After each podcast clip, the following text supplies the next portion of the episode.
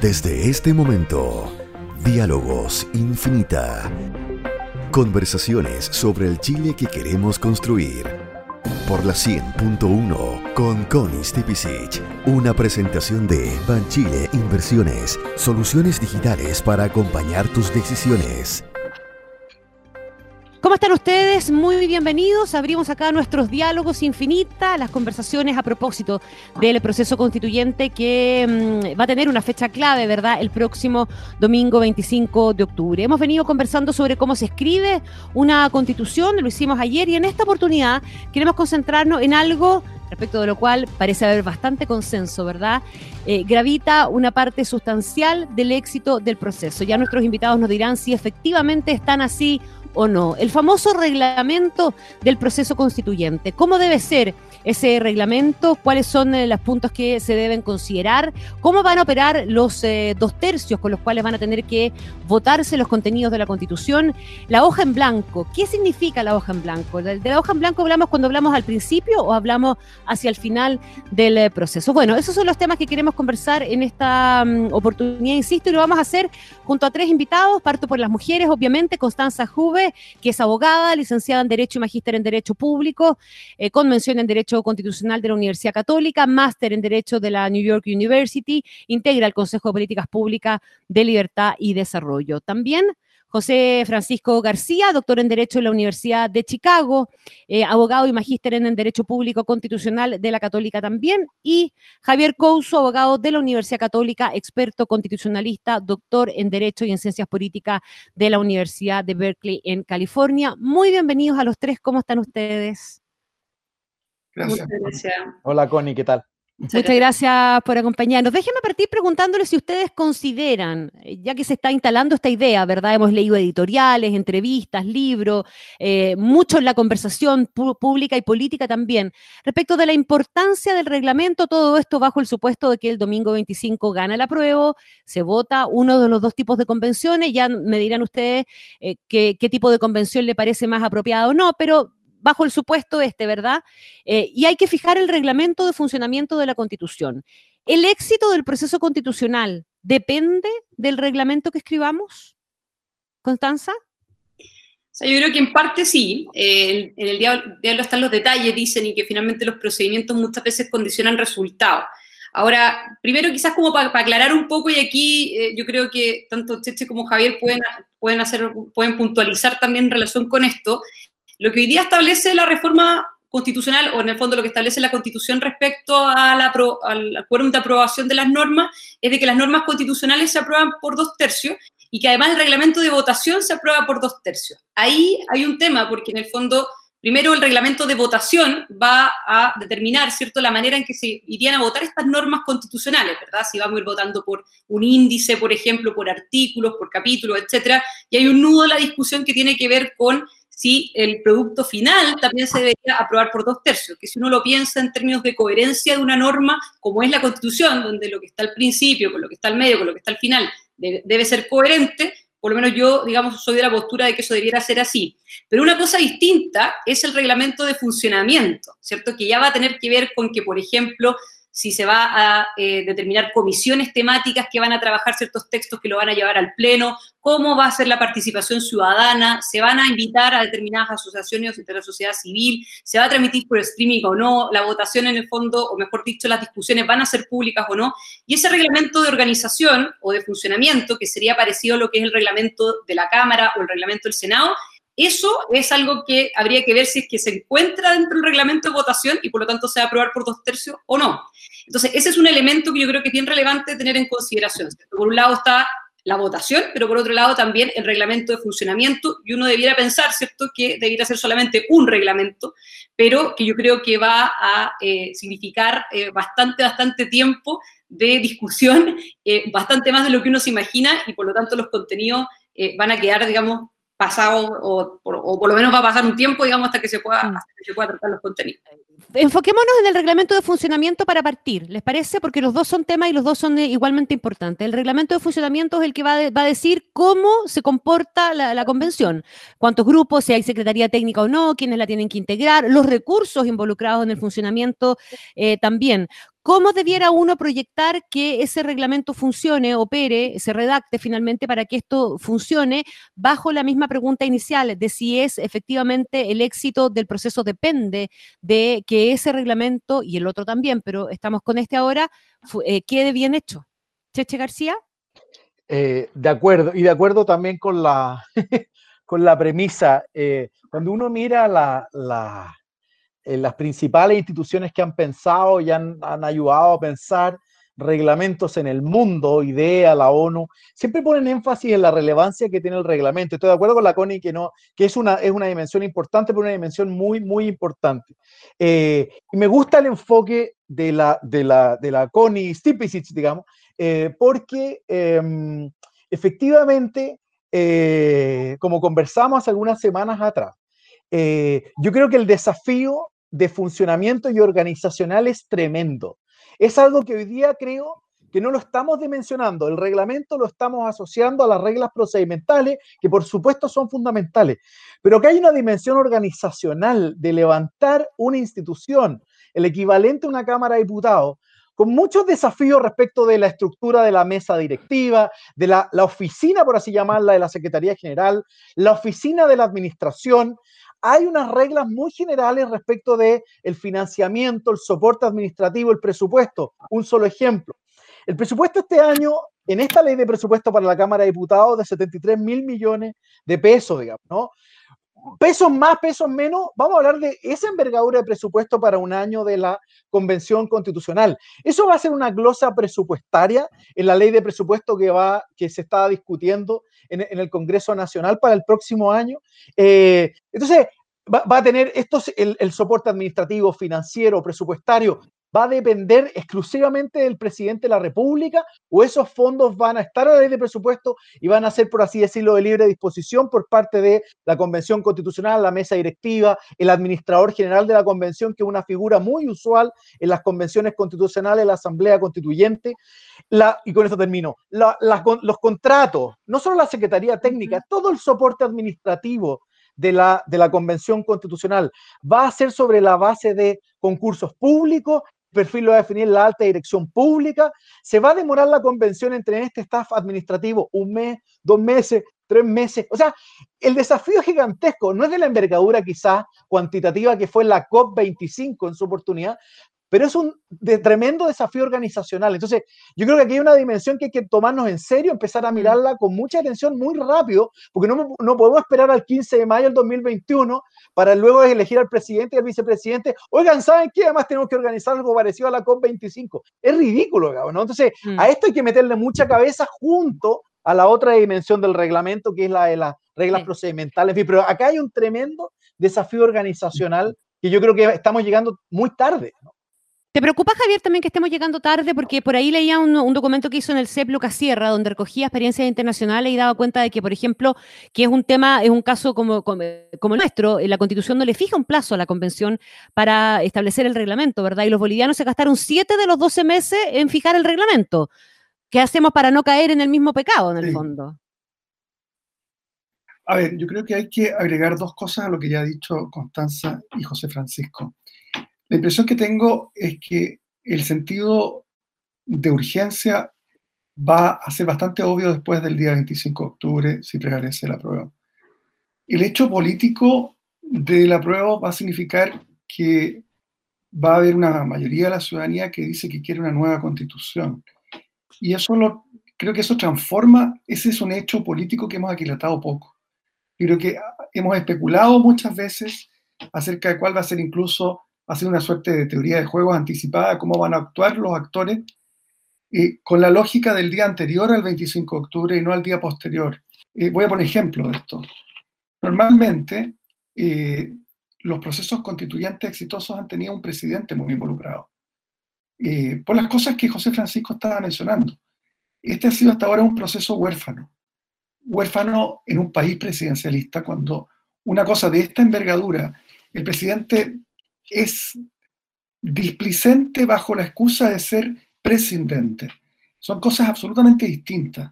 Acordémonos que en abril el presidente dijo, hay tanto, tanta crisis económica, mejor deberíamos revaluar si hacemos el plebiscito. Estaba hablando de un artículo de la Constitución de la República. O sea, no, estaba hablando de algo que él sabía, era políticamente inviable y era la, constitución, digamos, que él debe eh, hacer cumplir.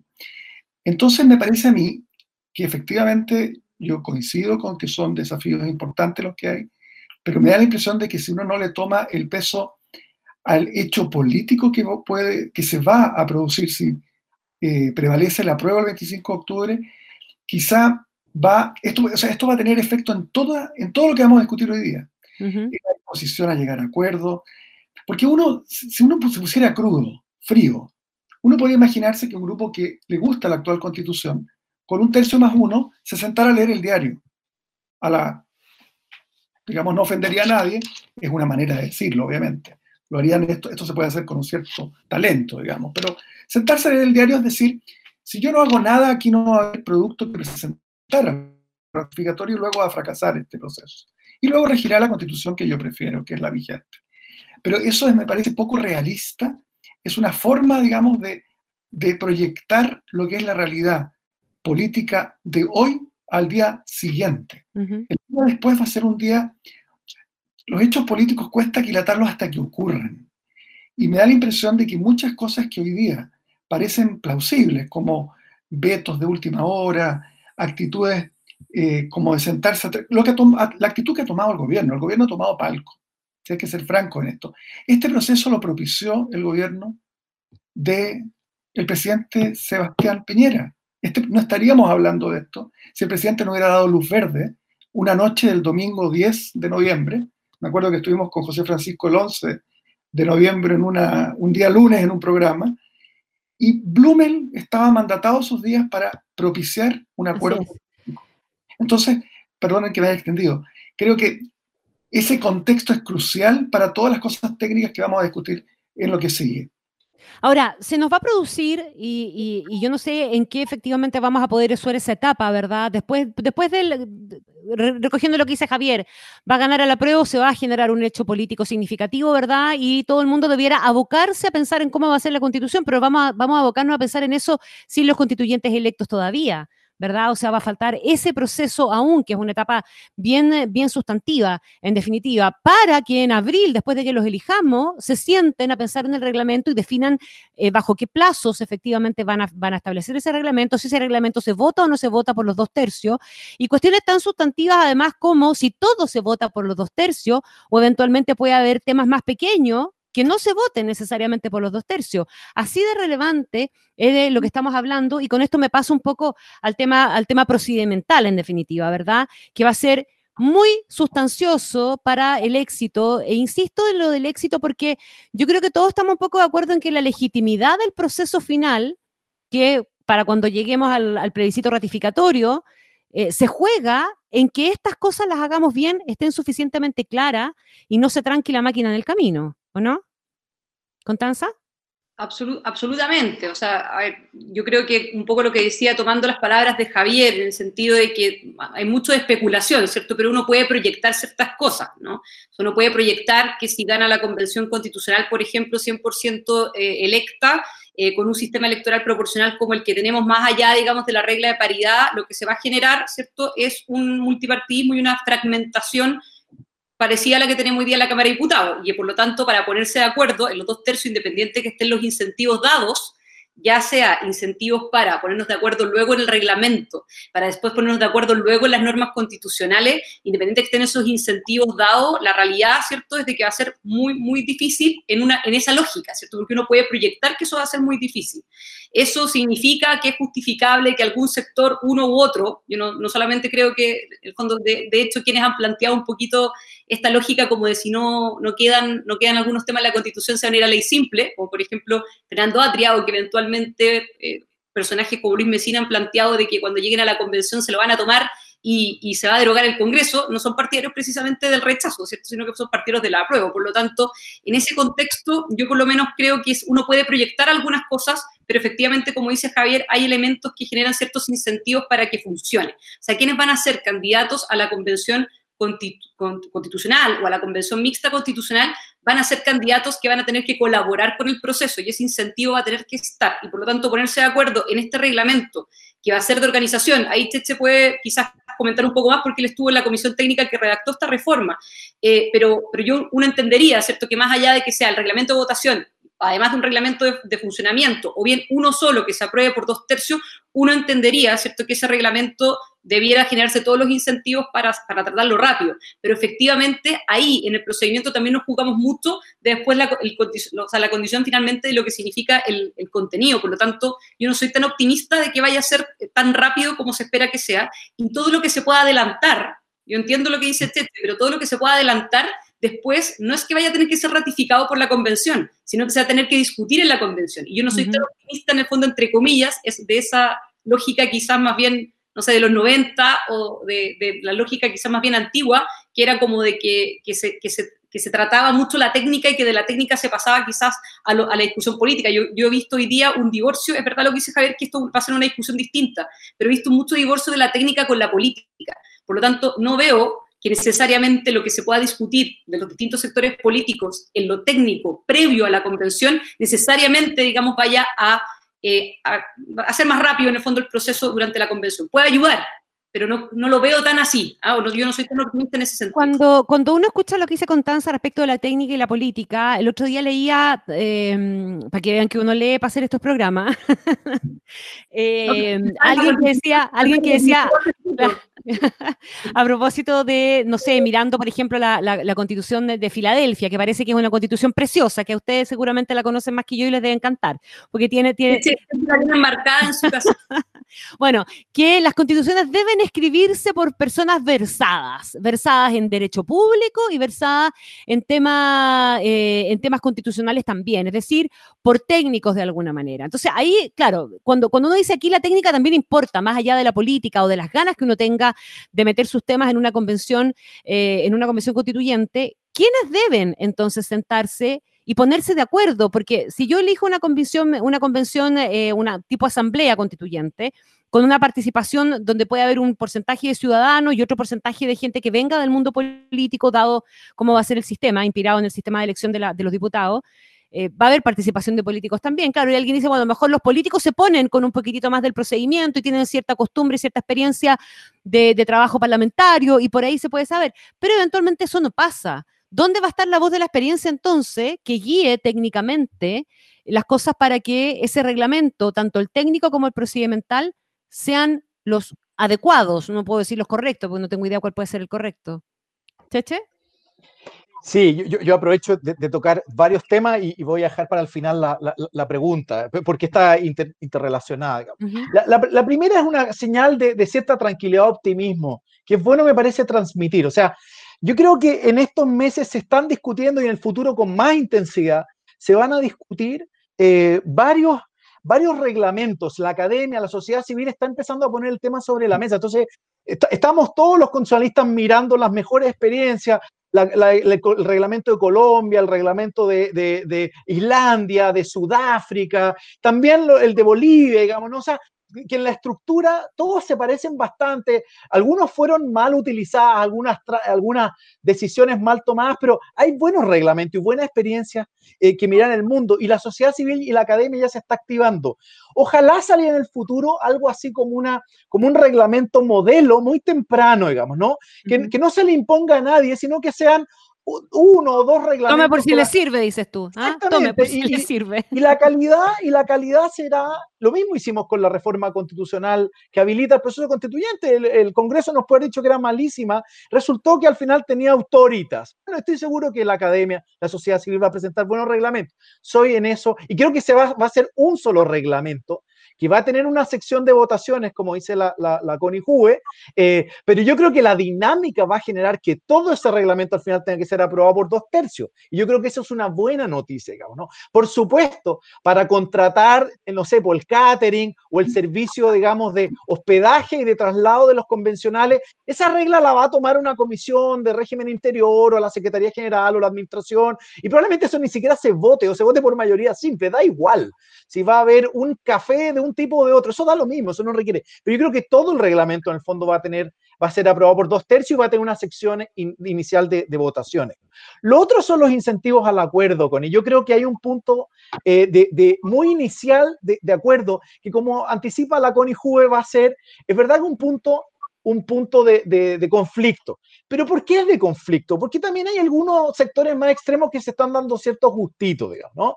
Entonces, uno podría decir, mire, para empezar a funcionar este reglamento, para aprobarlo en 10 días como en Colombia y no en 7 meses o en 6 meses como en Bolivia, eh, nosotros vamos a dar nuestros votos, los sectores conservadores, por así decirlo, los sectores conservadores van a decir, vamos a dar nuestros votos, pero a cambio usted, como ha sucedido en otras asambleas constituyentes, convenciones constitucionales, deme un borrador, un índice, etcétera, más o menos cuáles son los temas que vamos a discutir hacia el futuro. Algo muy simple, cuatro páginas, cinco páginas. ¿Va a haber o no un tribunal constitucional? ¿Va a haber libertad de expresión robusta? ¿Va a haber cualquier cosa, digamos, no? Libertad de enseñanza, lo que mm. sea. Eh, no me diga cuál es el contenido de las atribuciones de tal Pero, un poco lo que decía Carlos Peña, ¿no? Que, se hace necesario a propósito del debate sobre la hoja en blanco, que él cree que no la va a ver y que, se hace necesario establecer esos temas a priori. Y, eso es evidente que va a pasar. Entonces, los sectores que quieran una nueva constitución van a ir donde los sectores más conservadores a decirle, mire, vamos a discutir todos esos temas. Nosotros empatizamos con sus preocupaciones, a cambio, em, comencemos a funcionar, apruebe el reglamento por dos tercios, entonces usted tiene un índice claro, y, ustedes van a poder empezar a conversar la nueva constitución. Ahora, empiezan estos puntos que son demasiado simbólicos y que hacen que uno se atrape, a mí me parecen tonteras, digamos, ¿no? Porque está el famoso, por ejemplo, la discusión, el artículo por artículo o la regla de votación por los dos tercios final o nada como si son, y elevan los costos de transacción para llegar a un acuerdo al infinito hoy día, digamos, ¿no? Sin mm. ningún sentido. Entonces, el principio que uno quiere defender, y uno lo ve en todos los sistemas en el mundo que han hecho asambleas constituyentes, es toda constitución tiene que ser coherente y tener una mirada sistémica. Pero hay muchos instrumentos que logran ese camino. Puede ser la votación al final de los dos tercios, puede ser, pero hay muchos otros, digamos, ¿no? Entonces, no nos enamoremos de los instrumentos, pero sí eh, mm. estemos de acuerdo en que el principio es valioso. Y termino con lo último, Connie, tiene que haber un equilibrio virtuoso entre tres principios, representación, deliberación y participación. Los expertos no son más importantes que los ciudadanos o los representantes convencionales, pero son una pata importante de la mesa, tienen que estar ahí para ayudar. En la Convención de Colombia, en la Convención Sudafricana, en la Islandia, tuvieron un rol súper importante, digamos, ¿no? Se les convocaba de manera permanente, no eran más importantes que nadie, pero hay que tener este triángulo virtuoso, representación, deliberación y participación ciudadana, y ahí los expertos también tienen un rol importante que jugar. Javier Couso, déjeme recordar, estamos conversando con Constanza Juve, con Juan Francisco García y con Javier Couso. Le doy la palabra. Sí, coincido con lo que eh, planteaba José Francisco en el siguiente sentido.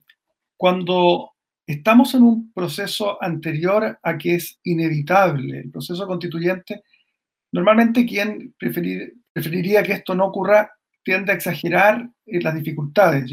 Y por supuesto, los que estamos a favor probablemente las minimicemos. Pero lo que es claro es que recordemos el día, la noche del 14 al 15 de noviembre del año pasado. El quórum requerido era el 100% de los que estaban ahí. Esa es la verdad, no estaba escrito en ninguna parte, pero había que llegar a un acuerdo político y el entendido era que el 100% que tenía que estar de acuerdo. Y se logró. A eso me refiero con que es importante el contexto, sin perjuicio, no es que yo sea alguien que desprecie, digamos, el, diablo está en los detalles, decía Constanza, y tiene razón. Pero me da la impresión de que, les voy a poner un ejemplo, es muy probable que se carguen las tintas en el periodo entre el 26 de octubre y el 10 de abril, las tintas de lo que nos distancia, porque va a haber una lógica de que yo quiero que la mayor cantidad de gente afina a mi partido, a mi ideología, a mi sensibilidad política esté. Y voy a tener que buscar diferenciarme de otros. Un poco como pasa en las primarias demócratas y republicanas, donde los candidatos, eh, Sanders acentuaba sus diferencias con Kamala Harris, por ejemplo.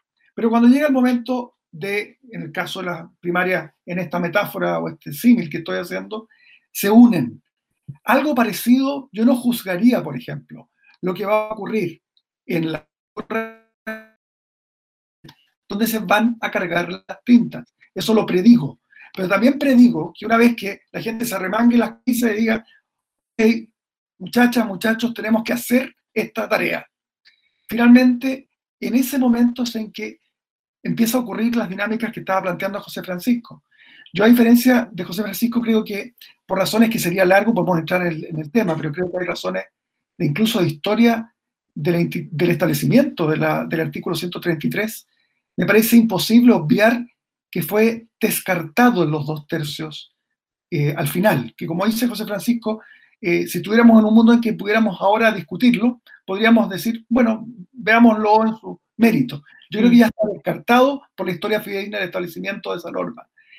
Por lo tanto no se requieren los dos tercios al final. Pero, dicho esto, obviamente que hay muchas metodologías. Y ahí Heinz Klug, en un seminario que hubo hace poco, planteó lo valioso que fue esta especie de intercambio entre una mesa que armonizaba lo que iban haciendo, luego había verdaderas conferencias al interior de la constituyente en que se invitaba a expertos, también se invitaba a personas de la sociedad civil. O sea, cuando, insisto, tengamos claro la inevitabilidad de una nueva constitución, yo creo que cambia incluso la imposición en encontrar acuerdos. Déjeme preguntarle mm, eh, a todos, partiendo por Constanza, eh, volver un poquitito a lo de los temas, que tiene que ver con los dos tercios y tiene que ver eh, con la mayoría versus las minorías. Siempre se dijo, ¿verdad?, que los dos tercios era el mejor incentivo para poder llegar a acuerdos y para forzar finalmente los acuerdos de manera que una minoría no terminara imponiéndose. Pero hay un pequeño margen y es parte de los temores de quienes están por la opción del rechazo, ¿verdad?, de que esas minorías quiebren de alguna manera y vayan votando con B larga los temas hacia el final de manera que todas esas cuestiones vayan quedando y queden en blanco y queden para legislarlas después en el futuro Congreso. ¿De qué manera se evita que eso ocurra de esa manera? ¿Hay alguna fórmula, mecanismo que garantice que esa sea una posibilidad?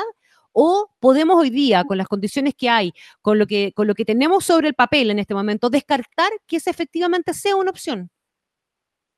Constanza. Sí, bueno, es una pregunta, es una pregunta compleja, ¿no? Porque es difícil de poder adelantarlo, pero, pero a ver, eh, un, par de elementos de lo que decía Chechi y de lo que decía Javier. Eh, efectivamente, el tema de los dos tercios a la votación al final eh, no es, no, es el único mecanismo en el fondo para ser coherente, pero sí en base, al menos de lo literal de la norma, uno podría entender de que se podría, podría estar dentro y el reglamento de votación también lo podría establecer. No es el único mecanismo, pero evidentemente que es una manera, ¿cierto?, en la cual se podría asegurar, ¿verdad?, que existe una coherencia o más, más bien un acuerdo de esos dos tercios, precisamente, para efectos de tener un texto constitucional, como que no tiene nada de malo, encuentro yo. O sea, no, no, no sé por qué en el fondo inmediatamente como que se descarta a priori, y eso es algo que yo por lo menos considero que es complejo si es que ya lo estamos haciendo. Imagínate que todavía ni siquiera votamos por el apruebo o el rechazo y ya se está haciendo ese, ese descarte, ¿no?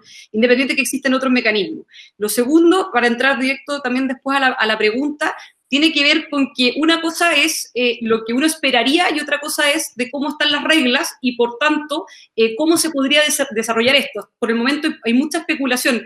Cheche decía, la academia se está moviendo, los centros de estudio se están moviendo, y, yo no, a mí no me cabe ninguna duda de que hay muy, buena fe, y de hecho nosotros participamos también de distintos conversatorios constitucionales con diferentes, eh, de diferentes sectores, precisamente en el fondo para colaborar en un eventual apruebo eh, poder colaborar con, no solamente con contenido, sino que también en materia, en materia de reglamento. Si mi único tema es, eh, ojo, en el fondo que la Convención Constitucional, y por eso creo que la mixta podría ser también un buen aporte en ese sentido, un buen paso comunicante, en el caso de la Convención Constitucional, se va a elegir por el mismo sistema electoral y, no van a salir electos, digamos, los técnicos necesariamente. Y de hecho, probablemente van a haber pocos técnicos. Y claro, va a haber una secretaría técnica, van a haber asignaciones y todo, pero tengamos en cuenta en el fondo que la discusión puede ser bastante más trabada de lo que se espera. ¿ah? Eh, y que las realidades de otros países son ciertas de que hay algunos en que ha, ha funcionado bien, otros que han funcionado también, ¿cierto? Y hay otros, como por ejemplo, como habíamos hablado antes, Bolivia, que estuvo siete meses discutiendo el reglamento. Entonces, también hay un, hay un cierto grado de optimismo, eh, creo yo, de repente, demasiado optimismo, pero, que, pero si se da así, ideal que se dé así. Ahora, respecto al tema de los contenidos, bueno, importante recordar que la convención tiene ciertos límites de fondo, ¿no? En el sentido de que hay eh, elementos que están dentro de esta hoja en blanco, que al final la hoja en blanco significa no partir de un texto como base. Esa es la hoja en blanco. Y por lo tanto tenemos que juntar los dos tercios para poder agregar, en el fondo, texto a esa hoja en blanco o a ese no partir de un texto como base. Pero evidentemente hay algunos elementos que ya están presentes, que es el hecho de que Chile sea una república democrática, el hecho de que se respeten los tratados internacionales ratificados por Chile que están vigentes, que no se vulneren las sentencias o no se afecten las sentencias judiciales firmes y ejecutoriadas, que la convención no se involucre, ¿cierto?, en eh, atribuciones de otras autoridades. Pero evidentemente que yo creo que hoy día existe una institucionalidad base, ¿cierto?, que tiene que ver con la separación de poderes, la existencia de poder de control, como es la Contraloría, como es el Tribunal Constitucional, derechos fundamentales y particularmente la consagración de ciertas libertades, como la libertad de enseñanza, por ejemplo, y también la participación de los privados en la solución de problemas públicos que yo creo que van a ser muy, muy trabados y que hoy día la Constitución te permite, en el fondo, el espacio para que sean instituciones públicas o privadas los que puedan otorgar prestaciones y que yo veo bien difícil, en el fondo, poder lograr acuerdos para poder agregar todo eso. Y claro, lo que puede terminar pasando si no hay buena fe, yo creo que al final todo pasa por la buena fe, en la aproximación, eh, puede terminar siendo un texto que no sea, no, sea, no sea coherente y donde eventualmente puedan haber ciertas discordancias entre un lado y otro, dependiendo de cómo se vayan votando, ¿no? Pero uno esperaría ¿cierto? que eso no fuera así, pero la realidad es que nada te asegura, nada te asegura eso. Más, lo, más Recogiendo lo que dice Constanza y metiendo la, eh, sobre la mesa un poco lo que decía Carlos Peña, ¿verdad? A propósito de este libro que está lanzando sobre el desafío constitucional y que tiene que ver con esto, con los temas a priori, con las mayorías y las minorías. Él sostenía que eh, cuando se decide tener una constitución se acepta que hay cosas que deben estar más allá de la mayoría y que entonces hay que comenzar explicitando cuáles son esas cosas. Y así se llega a la obligación de alcanzar un acuerdo. ¿Estamos de acuerdo con eso? José Francisco? Eso, eso facilita, ahora no es, no, es, no es, una obligación, no es un Y no es la única forma, me imagino tampoco. Y obviamente no es, no, es, no es, la única forma, pero es, pero es, una, es una manera, es una manera, de, es una manera de, de verlo, digamos, ¿no? Ahora, antes de eso, Connie, yo, yo quería, aprovechando de polemizar un poco con Javier, porque yo creo que esta regla de la, de, la, de la votación final de dos tercios, me parece que no ha quedado bien, no ha quedado bien zanjada en el, en el, en el debate público. Yo querría querría precisar algunas cuestiones, digamos, ¿no? Yo tampoco quería polemizar con mis colegas comisionados de la comisión de expertos, pero creo que es bueno dejarlo sentado para la historia. En, la comisión de expertos habían tres, tres posiciones respecto de esto, digamos, ¿no? Habían algunos que querían eh, una regla de, que llamaban en ese minuto la tesis de Alamán, la de los dos tercios, ¿no? Una cierre de votación, porque el senador Alamán en su, en, su minuto era el, el adalid de esta tesis. Habían otro, y por lo tanto hubo una, al proyecto de ley 21.200 que habilita el proceso constituyente, la reforma constitucional, había una regla que se propuso y que fue desechada, porque como bien dijo Javier, la comisión de expertos también estábamos bajo regla de unanimidad. Será súper complicado. La segunda tesis era que se pusiera la regla del artículo por artículo. Eso tampoco quedó redactado. No, no, dice que haya que votar artículo por artículo y se aplica a los dos tercios. Primó la tesis de los moderados, entre ellos la encabecé yo, citando la literatura que cita Javier, porque lo que nosotros dijimos fue, ¿sabe? Ni el acuerdo impuso una, una, regla en esta materia, ni nosotros como comisión de expertos podemos ponerla. Esta es materia de soberanía del reglamento de la convención y de la convención. La convención tiene que ser soberana. Nosotros podemos persuadirla académicamente de que el principio de coherencia y visión integral de la constitución es un principio valioso. Yo dije en esa oportunidad, y quedó grabado, a mí me gusta el modelo de comisión constitucional de, de, sudafricana o comisiones de armonización que puedan tomar esto, vayan, vayan siguiendo el debate de las distintas comisiones y vayan armonizando. Pero el punto es, si la convención, y por lo tanto se desechó explícitamente, como dice Javier, la tesis de Alamán, pero también se desechó explícitamente el artículo por artículo y en el fondo se convino que sea la convención constitucional la que soberanamente defina eh, este, este, modo de cómo articular el principio de coherencia. Ahora, ¿por qué esto es importante? Porque la convención perfectamente podría seguir la tesis a la mano, pero yo estoy de acuerdo con Javier que está políticamente descartada, digamos, ¿no? Pero no es, no es que haya realmente un veto, pueden tomarse muchas opciones. Es que La convención está electa, ¿cómo puedes decir que está a priori descartada si todavía ni siquiera no, yo creo que políticamente ya ha sido, ya ha sido, digamos, a mí me parece que está descartado, pero esa es mi posición, digamos, ¿no? Pero el punto es que la Convención Constitucional está habilitada para seguir, por así decirlo, la tesis Salamán. Eso no quedó en la, en la reforma constitucional, pero, en, pero quedó en otra. Eh, perdona, Connie, pero yo creo que era, era bueno aclarar este punto porque se ha dicho demasiado de que, de que la tesis Alamán está, por así decir, jurídicamente descartada y que no puede ser considerada por la Convención Constitucional. Eh, y yo creo que eso no es cierto, digamos. Lo que pasa es que creo que políticamente no va a ser considerada, pero eso es una consideración de mérito. otro problema. Javier. Sí, a ver, yo creo que es importante, hay varios temas que se han hablado en el último rato. El primero tiene que ver con qué cuenta como coherencia. Yo creo que no tenemos muy claro qué cuenta como coherencia. Cuando Constanza hablaba sobre la importancia que tiene, por ejemplo, que el sector privado tenga un rol en la solución de problemas públicos, Eso uno no lo encuentra en la Constitución norteamericana, por ejemplo. Eh, los bancos centrales autónomos son una realidad relativamente reciente en el constitucionalismo comparado, muy posterior al año 90, al fin de la Guerra Fría, cuando particularmente en países donde no había, si ustedes lo piensan bien, los países donde alguien como Cass Sunstein, que fue, entiendo, profesor de José Francisco, impulsó en aquellos países sin tradición de economía de mercado que se, por decirlo así, se constitucionalizaran muchas de las eh, digamos, las instituciones legales del capitalismo, como lo llamaba Oliver Williamson, porque no tenían una tradición de economía de mercado, porque habían estado 60, 70 años bajo una sociedad centralmente planificada. Entonces, yo diría que uno podría imaginarse una constitución bastante mínima y que sería coherentemente mínima. No sé si me explico. No tendría nada que ver, porque la idea, un poco también paranoica, de que lo que va a quedar entonces para la ley, eso supone que la izquierda va a ser siempre mayoría la que hace las leyes, que la izquierda está radicalizada y además no está fragmentada. Tres cosas que, perdónenme, eh, hay buenos antecedentes para cuestionarla. O sea, hoy día la centroizquierda, porque eh, está bastante fraccionada, hay grupos, la gente se olvida que el Partido Comunista votó en contra de esto que estamos hoy día embarcados. Y votó en contra porque no era suficientemente soberana. O sea, la, la vuelta, el giro en 180 grados dejado, es decir, que no firmó porque no había paridad, no se la cree ni él, con todo respeto y cariño. Eh, no firmaron porque estaban en otra tesis política, donde hubiera una asamblea constituyente. Fíjense, me acuerdo que incluso decían, si no es absoluta y totalmente soberana, de esas que se arrogan todo el poder y que declaran que cesan sus funciones en la Corte Suprema, el actual Congreso, no es realmente una asamblea constituyente. Entraban en ese tipo de preciosismo. Yo discrepo de que, eh, digamos, la tesis Alamán pueda ser eh, jurídicamente viable, pero creo que voy a explicar por qué coincido con José Francisco García que es políticamente, y aunque uno puede equivocarse en estas cosas, voy a explicar por qué me parece que es cercano a cero la posibilidad de que pudiera prevalecer una vez elegido los constituyentes. Yo creo que está muy instalado en la centroizquierda, y agrego, y ahí desde la democracia cristiana hacia todo el resto de la izquierda. La idea, está muy desprestigiada la idea de que uno pueda deliberar en paz y racionalmente si un grupo puede al final decir, ¿sabes qué más? Todo lo que hemos hecho, eh, mejor que no. Eh, y no estaría claro qué, hace, qué ocurre, qué pasaría. El proyecto final no le gusta al que tiene un tercio más uno. No se presenta entonces un...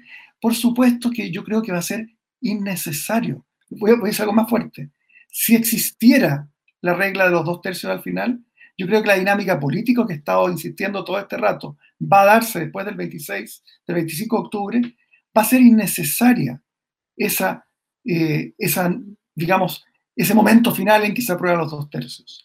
Yo creo que la dinámica política interna de la constituyente no va a ser fácil. No estoy diciendo que, los, que va a salir todo, digamos, como por un tubo. Puede que nos demoremos no los seis meses de Bolivia en sacar el reglamento, pero tampoco los siete, diez días que, que tomó en, en, Colombia.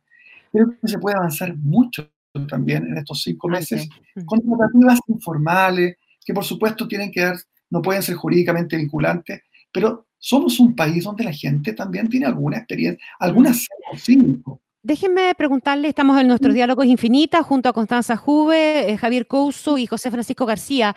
Eh, cuando hablamos, no sé, de una constitución eh, mínima o minimalista o de una constitución con mucho detalle y eventualmente con un lenguaje más retórico, etcétera, etcétera, ¿eso en qué momento se define? ¿Se define el tipo de constitución que se quiere alcanzar? ¿Se define en la previa, en el reglamento eventualmente? ¿O se define en la discusión? De las comisiones o de los temas, dependiendo cómo se organice finalmente. O se va viendo en el camino hasta que se logra el punto, el punto exacto. ¿Y qué garantías hay de que la comisión encargada de los derechos civiles y políticos, por ejemplo, siga la misma lógica? Que la comisión que se encargue de los temas económicos vinculados al tema constitucional, de manera que ambos tengan un sentido parecido. O sea, no sé, de repente los de la comisión de, los temas económicos, donde está el derecho de propiedad o donde está el Banco, está, el banco Central, eh, deciden una reacción minimalista y los otros deciden una lista de derechos que parece lista de supermercado, digamos, ¿verdad? ¿Cómo, cómo, cómo hacer para que congenien finalmente y haya una cuestión eh, coherente en, en, la redacción? Esas cosas, ¿cómo se imaginan ustedes que se pueden ir resolviendo? Sí, eh, mira, Constanza. hay un poco lo que decía Tete, o sea, ahí la comisión, por ejemplo, eh, que, que permite la, o que de alguna manera va como fiscalizando de que exista cierto grado de coherencia, por supuesto que es importante en, términos de experiencias comparadas también, no se hacen tantas comisiones temáticas como por ejemplo serían las comisiones que actualmente tiene la Cámara de Diputados y eso te permite poder ir encauzando un poco mejor, porque cuando son muchas comisiones, si bien eventualmente se puede distribuir mejor el trabajo, sí se puede generar en el fondo esta dispersión y esta falta de coherencia. Entonces, cinco grandes comisiones temáticas, por ejemplo, como existió, o el fondo, macro comisiones, por así decirlo, puede ayudar en el fondo a eh, evitar eh, que existan estas, estas incoherencias. Ahora, eh, déjame, o sea, ¿cuándo se define si es que es minimalista o maximalista? Es una cuestión bien difícil de predecir, porque eh, yo creo que al final va a depender mucho también de las reglas del reglamento, ¿no? Eh, y, de, y, de, si se va a ir votando por eh, un índice, por ejemplo, inicial, que era lo que decía este, que parece como bien razonable, entonces ya partiendo de un cierto índice, si nos ponemos de acuerdo en ese índice, ya vamos a poder dar ciertas luces de si la constitución va a ser más minimalista o más maximalista, pero, pero me parece que a priori es bien difícil poder determinarlo, definirlo. Ahora, solo para pa cerrar nomás eh, y no, no, no, no, desarrollarlo tanto y no atribuirme toda la palabra, eh, algunos, temas que, de, lo que, de lo que dijo Javier, yo, yo al revés, yo creo que el, finalmente la, aprobación final, si bien no es la, la, única opción, si eso es lo que yo digo, pero me parece que descartarlo a priori no me parece correcto, ¿no? Eh, ese, ese, ese, ese, es el análisis, me parece que el incentivo de la votación al final por dos tercios, sin ánimo de seguir polemizando con eso, podría generar que exista precisamente mayor incentivo político en términos de que lo que se vaya aprobando sea razonable, eh, si es por normas, si es por capítulos, si es por índice, etcétera. Y respecto a la Constitución de Estados Unidos, claro, la Constitución de Estados Unidos muy, es minimalista, pero, la, el Estados Unidos es un, es un, Estado federal, ¿no? Donde finalmente gran parte también de la normativa general está dispuesta en los respectivos estados. Entonces, en el caso chileno es una situación bien diferente y nosotros eh, tradicionalmente no hemos tenido, digamos, constituciones tan minimalistas y de hecho la gracia en el fondo, creo yo, de tener una constitución como la nuestra, que actual, ¿verdad? Independiente de todos los cambios que se le puedan hacer y que hemos venido, de hecho, conversando hace años eh, con con Cheche también y con, otros constitucionalistas, me parece que es virtuoso en el fondo un equilibrio, ¿no? que no sean constituciones muy maximalistas, que al final del día terminen judicializándose todo, o muy minimalistas que terminen resguardando poco y dando poca certeza. Y doy un ejemplo muy puntual en relación con eso. En materia de derecho de propiedad, ¿Ya? Evidentemente el derecho de propiedad está tratado en tratados internacionales ratificados por Chile que se encuentran vigentes. Está resguardado por ahí. Y está resguardado que existe indemnización. El punto es de que, por ejemplo, la constitución chilena tiene una rareza, que no lo tienen, digamos, todas las constituciones, que establece el mecanismo de indemnización en la propia constitución, diciendo que en caso de que se expropie se va a indemnizar en dinero en efectivo y al contado, ante la toma de posesión material del bien, no por cuotas, por ejemplo. ¿Ya? Y eso por lo menos yo creo, considero, digamos, que una certeza que hoy día está en la Constitución que eventualmente no va a estar, en el fondo, en una potencial nueva Constitución, y sí me parece virtuoso que esté, ¿no? Independiente de las campañas del terror que se hace por un lado y que se dice como, no, no va a haber derecho de propiedad, no, sí va a estar resguardado. El punto es de que hay algunos elementos que pueden ser centrales de que sería bueno, digamos, de mantener, o mejor dicho, incorporar con los dos tercios en una eventual nueva Constitución. Doy la palabra a partir de lo que, de lo que dice yo, Constanza. Me, me, me, sí, sí. Yo, a, a, mí me ha tocado escribir, digamos, eh, soy uno de los promotores del minimalismo constitucional en el país, digamos, en los últimos siete, ocho años, pero yo he tratado de hacer la distinción entre, entre lo que es una constitución breve o corta, ¿no? Como la norteamericana de lo que es el, el, minimalismo constitucional, que tampoco es lo mismo que un Estado mínimo. Entonces aquí se ha como desconfigurado completamente lo que es el minimalismo constitucional. El, el punto de fondo es el siguiente, nuestra constitución no es una, la actual, la vigente, no es una constitución extensa. Lo que pasa es que tiene una cuestión muy radical, que es que tiene las leyes orgánicas constitucionales que la hacen extraordinariamente extensa. Y eso demuestra, bueno, tiene varias falencias, se ha discutido bastante, digamos, ¿no? Pero el problema principal que tiene es su poca vocación democrática. Eh, eso, eso está en, en el corazón de esta constitución, el uso grosero, también en democracia, de las leyes orgánicas constitucionales. Y eso distorsiona mucho lo que es la constitución. Pero la constitución chilena, si no fuera por las leyes orgánicas constitucionales, que en la práctica es constitución material, por así decirlo, aunque no sea constitución, en el fondo alarga excesivamente la constitución es su falta de confianza en la regla de mayoría. Y yo creo que esto es muy importante, porque no vamos a rehabilitar la política, la cultura política, las prácticas políticas, las instituciones fundamentales de la, de la, eh, de la, de la institución, de las instituciones democráticas representativas, si no rehabilitamos el concepto de representación, el concepto de política. Y para eso la manera en la que estructuramos la constitución, por ejemplo, sin tener estos excesivos mecanismos contramayoritarios, es clave. Este no es un problema de si tiene 100 artículos o no. Probablemente por tradición constitucional vamos a tener una constitución en extensión muy parecida, pero la pregunta es, ¿tiene vocación democrática o no? Pero ahora quiero poner el otro lado de, de este asunto. Yo no creo que vaya, yo creo que efectivamente el derecho propiedad hoy día está regulado eh, sobregiradamente porque atiende a los conflictos, a un conflicto político específico, define los 60, los 70, la reforma agraria, la nacionalización del cobre, y eso generó un estatuto completamente sobredimensionado, gigantesco, gigantesco que cuando miramos nuestro estatuto constitucional de la propiedad en el mundo civilizado, somos el hazme reír. Y eso hay que decirlo con claridad en el fondo. Y lo que pasa, Cheche? Perdona, pero lo que pasa con eso, y uno entiende que eso está también en la aprehensión de algunos para lado y lado, en definitiva, es que así como pasó eso con el derecho de propiedad en el 80, puede pasar con otras cosas hoy día. Exactamente, entonces quiero ir hacia allá, porque lo que, lo que también creo que es una constitución democrática con vocación minimalista, ya creo por qué los conservadores se sobregiraron, pero vamos ahora al lado de los progresistas. Lo que yo estoy viendo hoy día, en el fondo, es que hay muchos que dicen, no, esta constitución es neoliberal y es subsidiaria. Yo digo, ¿saben qué? En parte ustedes tienen buena razón. 50% tienen razón, 50% la práctica constitucional dice que no. Pero ese 50% que yo les encuentro razón es, perfecto, ¿cuál es la alternativa? No, mira, a mí no me gusta la constitución neoliberal subsidiaria, porque a mí me gustan las constituciones solidarias y que crean un estado de bienestar. Entonces uno dice, eso es ridículo, digamos, ¿no? Porque en el fondo eso primero es deshonesto intelectualmente. Entonces, yo veo hoy día, Connie, que hay, en el fondo, hay varios tentados a poner a sacar un programa que en algunas cosas tiene fluorescente de un programa económico y social de derecha en la Constitución, que yo insisto, en parte lo comparto, pero el, remedio a eso no puede ser, quiero poner mi programa económico y social favorito de izquierda en la Constitución. Por eso creo que en el fondo una Constitución democrática con vocación minimalista debería tratar de evitar que, la, que los partidos en el fondo y los que concurran a la Convención Constitucional quieran poner sus programas políticos, económicos y sociales favoritos en la Constitución y no sentarse a discutir una Constitución que no es el lugar, sino la democracia con los votos de los ciudadanos para empezar a discutir esas cuestiones. Y como decía la Connie, tampoco le queremos entregar todo ese poder a los jueces para que ellos se pongan a diseñar políticas públicas. Eso, eso también sería lesionar y erosionar la democracia. Cosa que también vemos ocurre hoy día justamente por, el, por la democracia dañada, si tú quieres ponerlo de alguna manera, ¿o no? Javier Couso.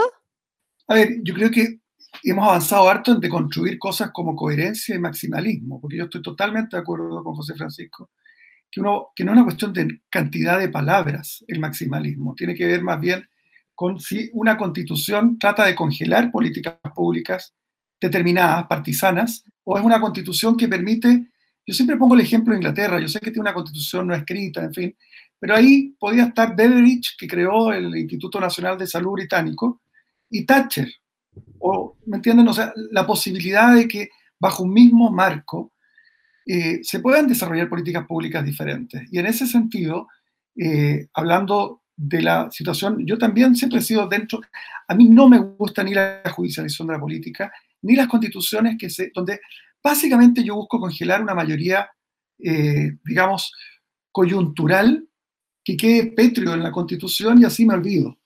Y así tengo como gano por secretaría.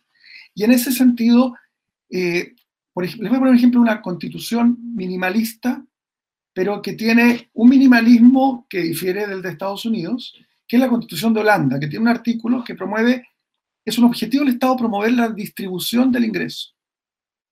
Es una palabra, uno dirá, estoy de acuerdo o no con esto. Yo no he visto ni siquiera en Holanda que los sectores conservadores busquen eliminar eso algunas personas libertarias, quizá un partido muy de extrema derecha, les gustaría que no estuviera. Pero en el fondo es suficientemente amplia.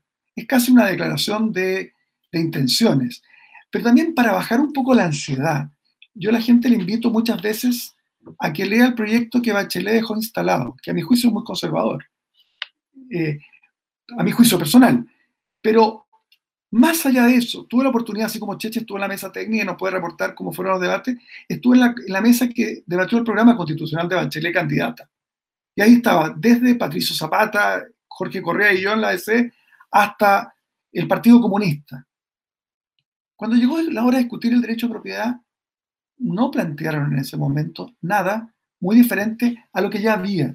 Porque es verdad que, hablando de coherencia, es incoherente el tratamiento del derecho a propiedad en Chile en términos de la... Es como hipertrofiado, no incoherente, es hipertrofiado.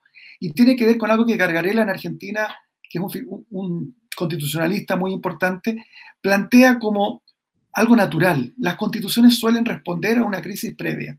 la pregunta que Gargarela invita a hacer es, ¿cuál es el problema central que la constitución del 25 vino a solucionar? A ojos de ellos. Problema real o percibido. Ahí era el parlamentarismo, el caos. Eso es lo que Alessandri quiso solucionar. ¿Cuál es el problema percibido que había el año 73 y que quedó congelado y el 80 entonces produce? un debilitamiento del derecho de propiedad. Entonces, también había temas de independencia de la judicatura de, o de la relación entre Ejecutivo y Poder Judicial. ¿Y cuál es ahora, dirían ustedes?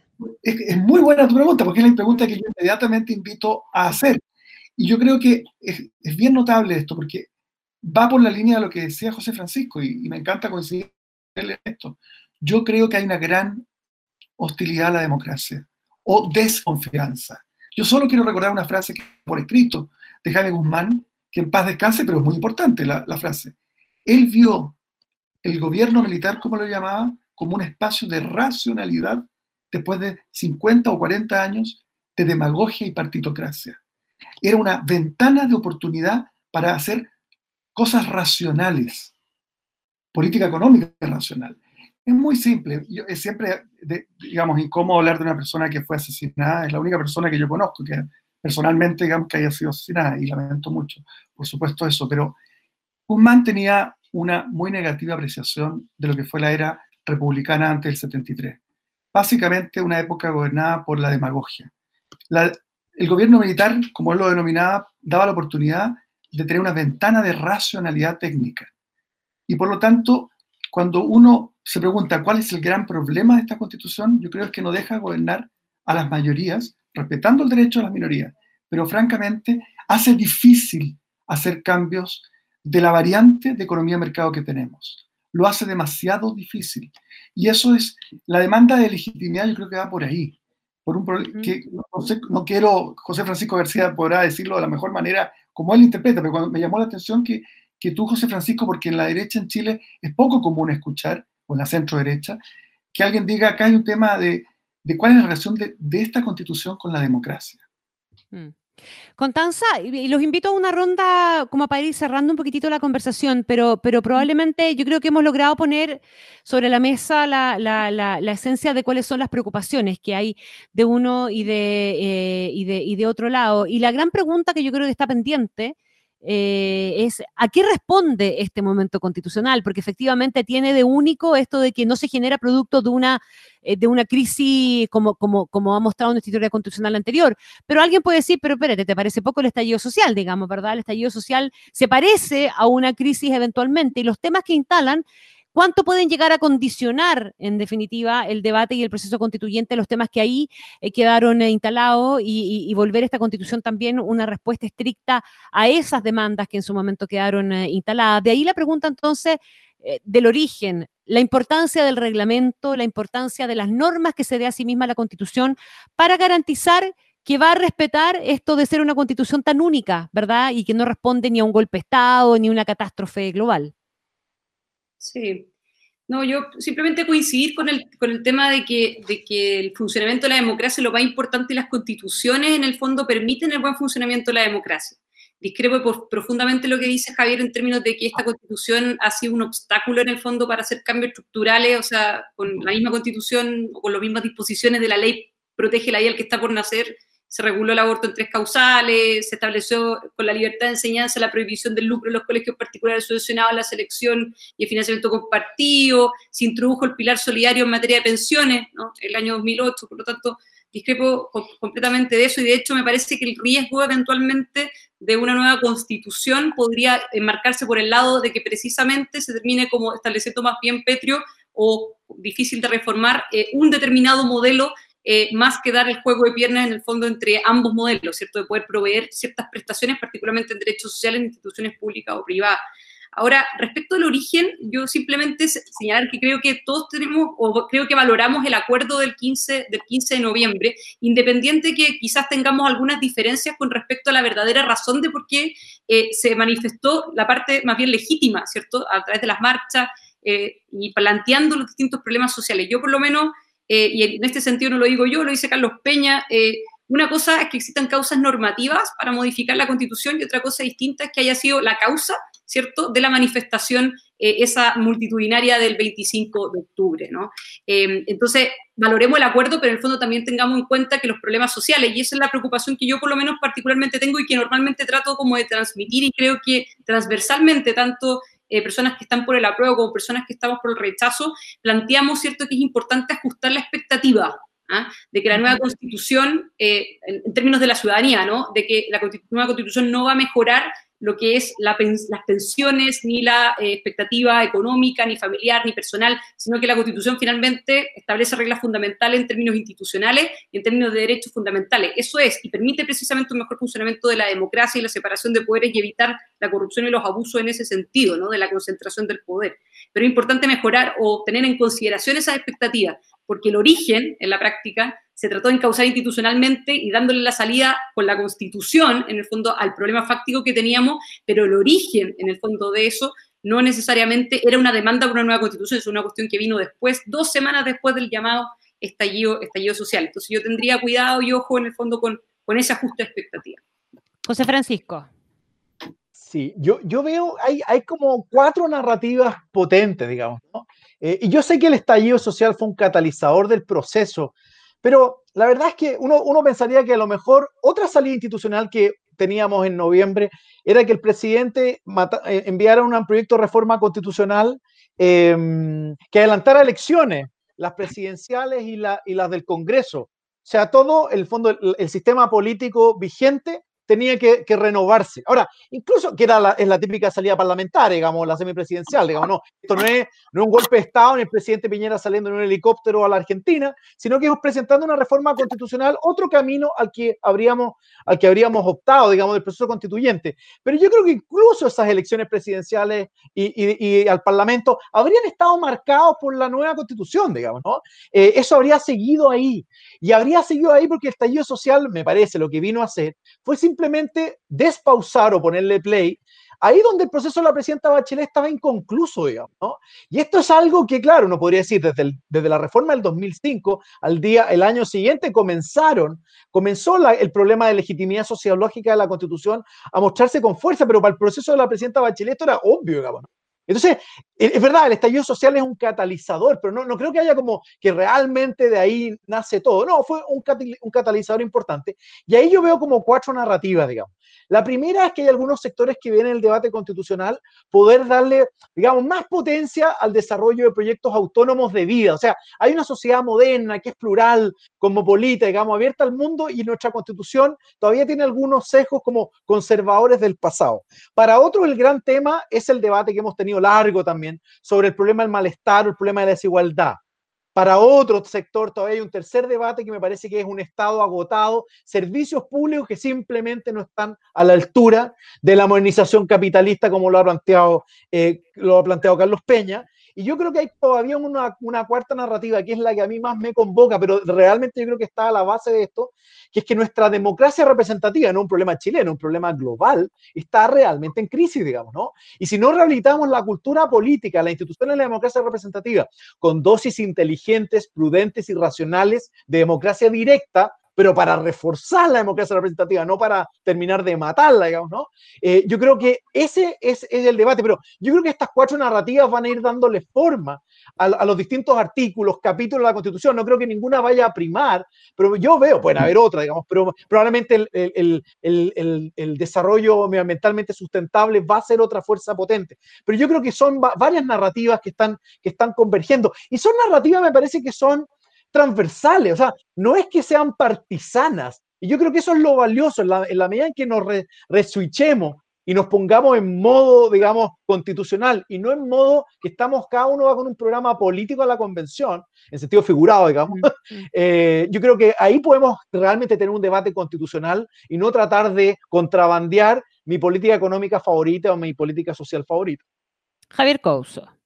A ver, hay cosas que coincido con lo que plantea José Francisco, en el sentido de que, pongámoslo así, de haber habido estallido social que no hubiera estado precedido del proyecto constituyente de Bachelet, de que Eduardo Ferrer Stagle, Marco Enrique Minami y Arrate presentaron entre su plataforma presidencial ya el 2009 una nueva constitución, que incluso cuando eh, Piñera 2 gana las elecciones en segunda vuelta, todo, si sumaban los candidatos que estaban en primera vuelta, estaban todos por una nueva constitución. O sea, era poco común que un país por tres elecciones consecutivas, en la primera vuelta los, candidatos eh, que estaban por una nueva constitución eran mayoría. Eso habla de que algo había ahí.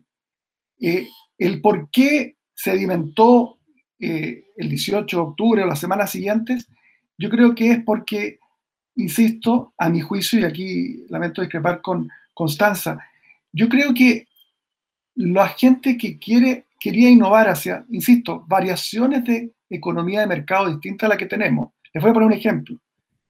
Eh, el sistema, lo hemos mil veces lo he planteado porque es muy notorio, el sistema británico de provisión de salud, de salud, digamos, como seguridad social, es único y excluyente y público, estatal el National Health Service. Incluso cuando hicieron las Olimpiadas, los británicos, ¿se acuerdan de esa ceremonia de cierre? Terminó con las palabras NHS, NHS, National Health Service. Es algo que ni Thatcher pudo, porque es parte de la cultura británica. En Chile sería inconstitucional porque hay un derecho fundamental a elegir ya sea un sistema privado y público. Entonces, la idea de que uno, para avanzar a modestos variaciones socialdemócratas, de economía de mercado, tenía que estar con la duda de si esto, porque producía también un efecto inhibidor. Los anglosajones hablan de un chilling effect. Muchas veces en la política pública, me tocó verlo en el gobierno de Bachelet 2, la gente decía, no, esto lo va a declarar inconstitucional el TC, mejor ni ir. A veces fuimos. Yo era asesor constitucional de ese gobierno y la titularidad sindical, francamente, no nos imaginábamos que pudiera ser echada abajo. O, que el CERNAC, darle un más... Yo entiendo que puede haber debate, pero la frase que a mí me quedó dando vuelta fue cuando se dijo, bueno, pero si en Alemania esto es perfectamente constitucional. Y Alemán dijo, bueno, tienen otra constitución en Alemania. Entonces, fíjense cómo se empezó a constitucionalizar el debate de política pública. Yo en ese sentido creo mucho en el minimalismo constitucional y soy alguien muy partidario de eso. Cheche es parte de un grupo grande de constitucionalistas que estamos en esa. Porque creo que es absolutamente crucial dejar cosas que sean realmente fundamentales en la Constitución para que el libre juego democrático, respetando los derechos de la minoría, pero los derechos realmente fundamentales de la minoría, eh, se despliegue. Yo creo que esto es solo una de las razones, la tramitación de la ley de pesca, yo creo que están todos, el financiamiento de la política, todas estas cuestiones no es que no estuvieran por el lado demandando una respuesta constitucional finalmente, porque eso el antiguo marco lo permitía. Entonces, hablo del antiguo asumiendo que ya eh, prevaleció la prueba, una de esas tenemos que volver a juntar el 26 y hablaré de cómo arreglamos esta constitución. Claro, cómo nos hacemos cargo de eso. Quiero agradecerles muy sinceramente a José Francisco García, a Javier Couso y a Constanza Juve por haber participado en este diálogo infinita. Que estén súper bien. Un abrazo grande. Un gusto. Un abrazo, Connie. gracias a ustedes. Chao, chao. Gracias. Chao. Te invitamos a comenzar tu día con un café y el podcast de Banchile Inversiones en Spotify. Todos los días, en menos de dos minutos, puedes estar al tanto de cómo abrió el mercado financiero y las noticias que marcarán la pauta del día.